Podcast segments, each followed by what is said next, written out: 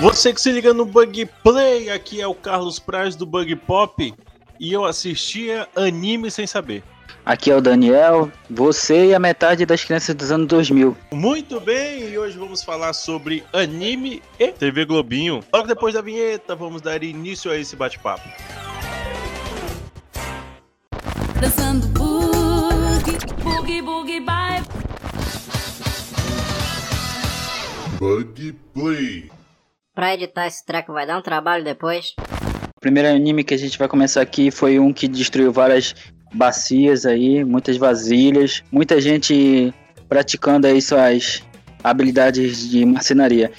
A Beyblade foi um anime que... Ok, ok. Houve um equívoco. É, marcenaria, né? Marcenaria. Tem muitas crianças aí praticando suas habilidades de marcenaria aí. Pô, cara, é... Beyblade com certeza marcou muita da, da, da presença, né? Principalmente por dois fatores muito interessantes. O primeiro, o tema de abertura, que eu acho que é um dos grandes, é, uma das grandes características dos animes. Ele tinha toda uma pegada bem forte, né, cara? Porque querendo ou não, era bem, era bem interessante de como a trama toda se desenvolvia, né? Beyblade é um do, da, do, dos animes, né, que a gente que a gente só vê pelo só relembra mesmo pelo que a gente assistiu pela televisão, porque é tanto, eu nem sei como é que é a, a abertura dele original japonesa. Eu só lembro mesmo da abertura que aparecia no, na TV Globinho, até porque naquele tempo não tinha muita internet, né? Então a abertura é, é bastante marcante e tem toda a história, né? Tem aquela parte deles terem rebeldes e tudo mais, e eles praticarem esse, esse esporte, né? E o mais interessante é que era o Tyson, né? E o, Isso, Tyson. E os amigos dele, que já eram lutadores, né, de Beyblade, só que eles acabam meio que saindo daquele mundinho de brincadeira e indo pro valendo com grandes gênios dos peões, né? Porque não deixa de ser um peão todo metalizado. É um peão metalizado. Mais respeito com a Esfera Beats. Esfera Beats, com certeza. Quem nunca começou a gritar, né? Vai, dragão! Quem nunca gritou? Let it win!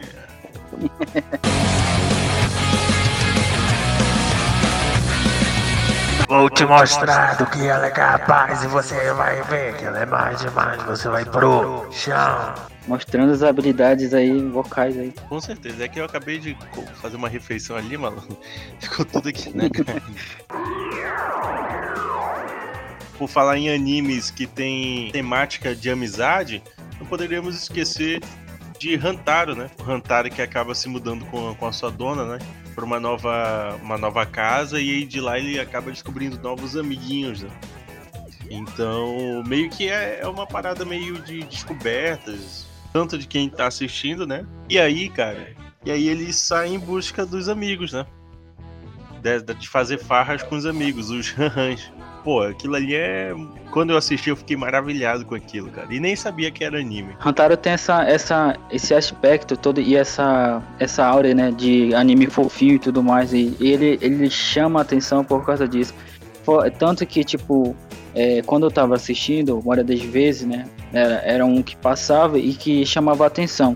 Podia estar tá passando qualquer pessoa por perto e ficava ó, olhando e vendo aqueles hamster fazendo presepados e tudo mais. E fora os o sons, né, Hantaro... né, Os sons tinham, tipo... Era tipo o Nicolas Cagezinho, né? Hantaro, é, Hantaro tem esse, esse, esse dom, né? Essa, essa carisma. Consegue puxar várias, várias pessoas de, de várias idades e tudo mais. É, porque, como eu falei no início, é tudo sobre amizade, né? Como uhum. as duas pessoas, como um grupo de pessoas, na verdade.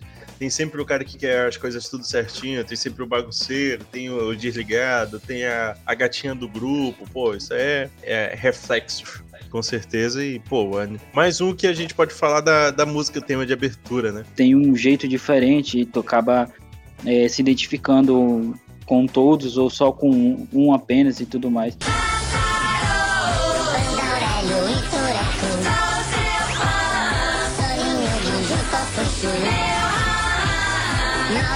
Digimon com a. É, é a Angélica ou a Eliana que tava cantando? A Eliana cantava do Pokémon. Pokémon. Né? Pokémon. E aí a, A Angélica, Angélica cantava com uma roupa toda estranha. A Angélica e a Eliana, pra mim, sempre foi uma questão de quem é quem ali, ainda mais quando, na, nessa época dos anos 90, né? Que era como se fosse, tipo, colocasse uma do, do lado da outra, parecia que era um reflexo da outra. Todo mundo queria ter sua loirinha, né? Realmente. é. Mas é sobre Digimon. Digimon, cara, que tem uma trama que. Eu acho que é, é, é o primeiro momento em que eu vejo que as coisas não são apenas, tipo. Não é, não é apenas diversão, não é apenas a parada da competição. Também tem outras paradas, né? Porque o Digimon são grupo de crianças que são escolhidas para tomar conta de pets de, de estimação, só que cibernéticos tipo uns Tamagotchi, só que no mundo real. A partir disso, essas crianças, essa, eles têm todo um desenvolvimento. E ao passo de que eles também vão, tipo, todo todo personagem tem seu sua trama, os Digimons também têm sua trama. O que é muito engraçado, porque, tipo, ao mesmo, ao mesmo tempo que você vê, você vai vendo que, assim como as crianças vão evoluindo, os Digimons também vão evoluindo com as crianças. Pô, eu acho isso muito, legal. Realmente, é, o Digimon tem essa carga dramática, né? Logo no começo eles são transportados por esse mundo desconhecido e os únicos e as únicas pessoas que eles conhecem são esse grupo de sete crianças e tudo mais. E logo eles são apresentados aos, aos Digimons. Realmente a, a- tem como ver né, eles crescendo, porque logo no início eles estão chorando, estão perdidos e tudo mais, e não sabem como voltar para casa. O Digimon tem, tem essa pegada, né? Esse drama logo no início, e fora também as partes que tem. As, as partes que tem, né? Que o, o Digimon, diferente de Hantaro, que, que uma vez ou outra puxava uma coisa meio triste, mas era mais puxada para momentos alegres. Digimon tem muito essa parte que tu tu vê um anime, mas tu não vê só aquele aquela coisa besta, né? Tem uma profundidade, eles, eles trabalham cada personagem, cada Digimon também. Pô, quem nunca, quem nunca saiu gritando aí?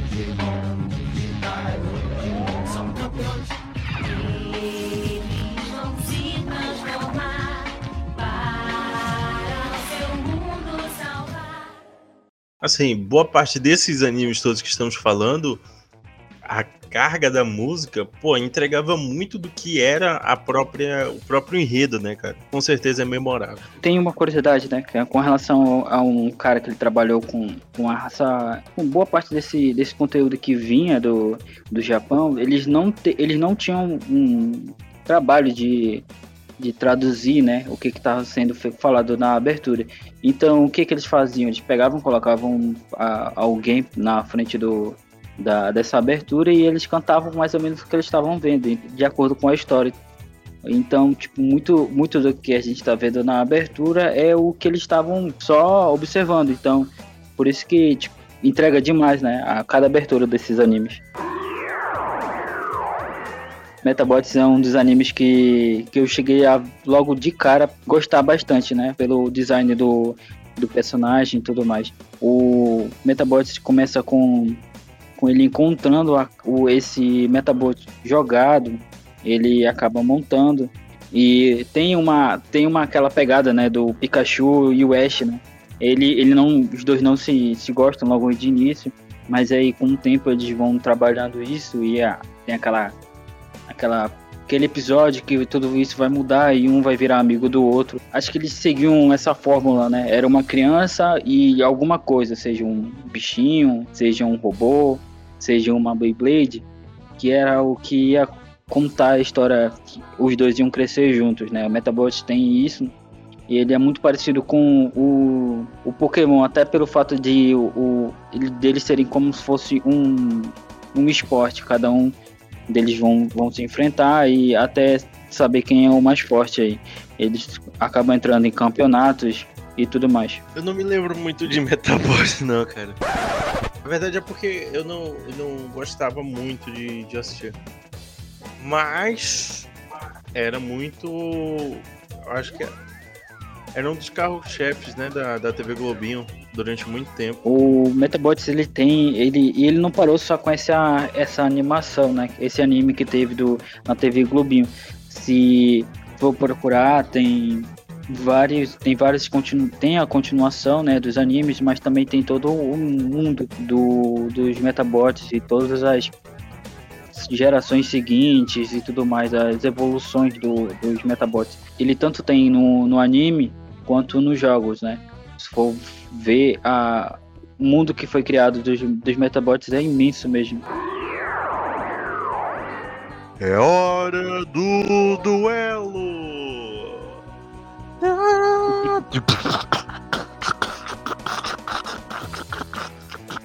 Olha, é uma brincadeira o que nós estamos assistindo. Essa era a tua entrada. Valeu. Beyblade, né? Beyblade, Yu-Gi-Oh! É, como não, não lembrar também do Yu-Gi-Oh! né? Que foi, foi algo que, que foi além do, do anime, né? Tem, tem as famosas cartas do Yu-Gi. Ah, o Yu-Gi-Oh! logo no início tinha todo essa, esse mundo cheio de monstros e tudo mais. E, além do, do anime, a gente tinha a possibilidade de colecionar essas cartas, que fazia com que a gente tinha, tivesse mais contato ainda com o anime, né? Fosse, fosse do, do simples anime pra vida real. Cara, e tem toda, e tem toda a questão, antes de entrar nos detalhes macabros, mas tem toda, tem toda essa questão de meio que um espírito de vingança, né? De justiça. E a parada de ter duas, duas personalidades numa única pessoa e tereréus. Pô, isso aí é bem interessante, né? E digo mais, talvez até um- uma inspiração aí no Cavaleiro da Lua, né? o Yu-Gi-Oh! e as suas polêmicas, né? Quem nunca.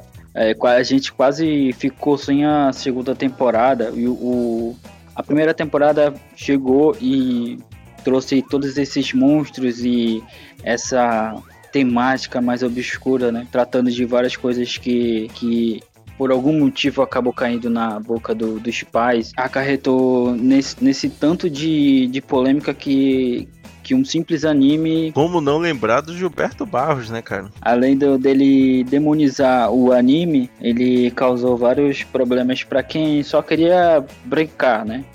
Eu, eu tinha uma coleção de cartas e acabei perdendo. Tipo, eu tinha eu tinha uma boa parte do baralho do Yugi e acabei perdendo por causa do desse desse programa. Vários programas, né, falavam sobre o quanto eles estavam ligados a magia, bruxaria ou demônios e tudo mais. Acabou que causou um, uma, um burburinho na época, né? E muitos pais é, proibiram os filhos de colecionar as cartas. Eu acabei perdendo por volta de umas 300 cartas. Já rasgada, uma, uma a uma, né? E é muito interessante a gente perceber a volta que o mundo dá, né? Porque uns 30 anos, 20 anos antes, é, tivemos um, como se diz, um, as mesmas consequências com quem jogava, as mesmas consequências de quem jogava, por exemplo, RPG. Durante muito tempo foi demonizado o RPG, né? Uma parada que a gente vê, por exemplo, em Stranger Things, que o pessoal diga- diz assim, ah, pô, vai ter. Vai ter uma. Ah, alguém matou. Ah, é porque ele joga RPG. RPG é uma parada de evocação e tereréus. Então, assim. É engraçado a gente ver esse plano de fundo, né? Enquanto o pessoal dos anos 80 já demonizava o RPG, o pessoal dos anos 2000 demonizava a carta de Yu-Gi-Oh! Ele está muito emocionado nesse momento, porque ele está lembrando de, de situações, né? De, Nesse, nesse momento estou em Imagino, lágrimas, né? Ah, do... o o Yu-Gi-Oh! Teve, teve toda essa, essa, essa polêmica e esse, essa complicação, mas depois de um, de um tempo.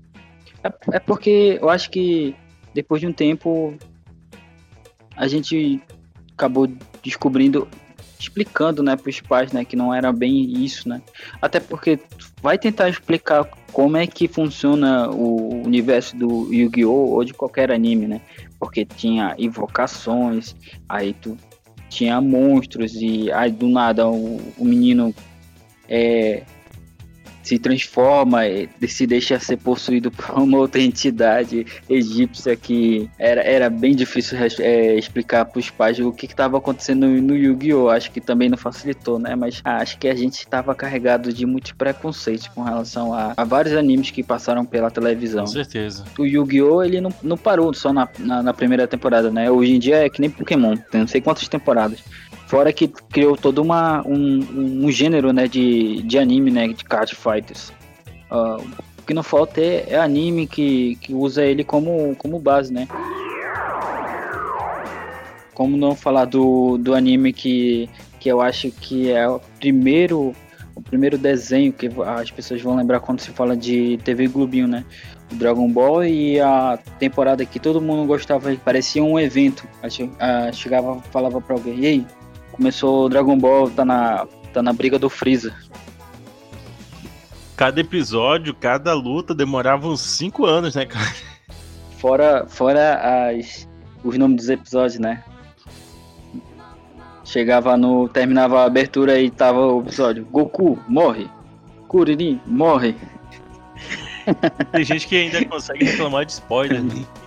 Com certeza. Os anos 90 não eram fáceis, né? Os anos 2000 menos ainda. Cara, e, e é muito interessante porque a gente vê também, por mais que as pessoas falem que só é luta e etc, a gente consegue ver o quão maturidade o Goku vai ganhando durante todo o alongar da propriamente dito. Eu acho que tu devia falar outra coisa. Goku, o Goku, ele tem, ele até hoje ele é mencionado, né, como um dos personagens que, que menos cresceu uh, com relação à maturidade, né? No começo do, do anime, ele ele foi criado só com um avô e tudo que ele pensava era em ficar mais forte. Quanto mais, quanto mais tempo passava, mais o Goku só parecia estar interessado em, em lutas, né? O Vegeta, que parece que, que foi alguém que chegou, lutou, perdeu e não ficou parado só nisso. Ele, ele é, ele com certeza ele, ele tem a, a, essa vontade de querer ficar mais forte, mas ele não, a vida dele não parou por causa disso. Então ele tem todo, todo, todo um desenvolvimento, não só como não só como, como personagem que quer saber somente de luta, né? Cara, e assim, a cada vilão que vai chegando, vai mostrando a, as potencial, a, potencializando o poder do, do herói. Tudo bem que fica batido, mas pô, é não tem como não não prestar as devidas reverências a esse anime, cara. Agora é a hora que a gente falar do GT? Não. Certeza que não. O GT já pode ser esquecido, né? GT foi um acidente, gente, alguém queria fazer um anime. Fazer, é, então tá todo mundo aí pronto para fazer as transformações do GT em cânone, né? É, realmente. É, é, tanto que demorou tanto tempo para eles começarem a pensar em tornar alguma das, da, alguma das situações que aconteceram no GT em cânone, né? Tá aí o, o, uma coisa que o pessoal queria muito seriam as transformações, né? Que tem a transformação do Super Saiyajin fase 3 e o Super Saiyajin fase 4. Mas mesmo assim ainda ficou na saudade, né? Porque GT foi um foi algo que aconteceu tem, to, e, pô, e tem todas as paradas do do Vegeta, que tá sempre um passo atrás do Goku, e, e a família dele, Tereréus, e todas as demonstrações. O poder que a, que a gente vai vendo, que o Gohan vai tendo, pô, isso aí é muito interessante. O Dragon Ball ele tem essa, essa, essa habilidade, né? Porque logo quem, quem acompanhou do, do início vê o Goku crescendo. Lá, lá tá ele caindo na terra, o avô dele cria ele, ele vai crescendo e a gente vai crescendo junto com ele. Então todo, toda essa toda essa fase do, dos personagens se desenvolvendo, alguns, né, alguns personagens se desenvolvendo, ah, cria esse afeto que a gente tem pelo Dragon Ball. E é com certeza um carinho que o GT não soube aproveitar, né, cara? Aí toca aquela música, você não soube me amar. E o mais engraçado é que eles aproveitam no GT uma parada que remete muito à nostalgia, né? Que é o Goku pequenininho. Pô, nostalgia puríssima ali. Outro clássico Sakura Card Captors é um shoujo, né? Shoujo, shoujo, shoujo. E aí, Isso. cara, outro Ainda clássico é shoujo. Sakura Captors, né? Que, tipo, por mais que fosse. As pessoas achassem que fosse destinado a um público em específico, acabava que juntava a galera toda ali, não importasse pra quem aparentemente ele tava se destinando, né? O anime da Sakura, ele é, ele tem essa essa vibe, né, essa temática mais voltada pro pro shoujo, né, que é um é um anime que tem uma temática, ele é mais delicado, ele tem as cores mais voltadas pro pro uma pro rosa e tudo mais. É, ele ele apela mais para que as que as meninas assistam, né, mas não isso não não impediu em nada de Sakura ser um anime que, que era pra todo mundo. Somente pela, pelo horário que tava passando, né? Não é que nem hoje em dia que tu tem um stream, tu aperta pra assistir o próximo episódio. Tava na TV, tu tinha que assistir. E acabou que todo mundo gostou. Era um anime que juntava qualquer, qualquer criança, às vezes até os adultos, pra assistir e entender o que que tava acontecendo e o que queria acontecer, né? Porque ele prendia mesmo a atenção ela tinha um, esse, essas cartas, né, que parecem aquelas cartas de tarô e ela, eles são todos bonitos, eles têm uma- essa pegada de um, de um- como se fosse fadas e a, a Sakura tinha essa tinha esse, esses amigos, né, que, que ajudavam que ajudavam ela, tinha o um, uma uma pegada dessa de, de aventura e- e ela, ela tinha que colecionar a- as cartas e, a- e entender o que acontecia com, com esse poder dela e o que, que ela iria fazer, né? Eu, eu realmente eu, eu acho que eu deveria assistir ou ler o mangá, porque eu não lembro como termina a história.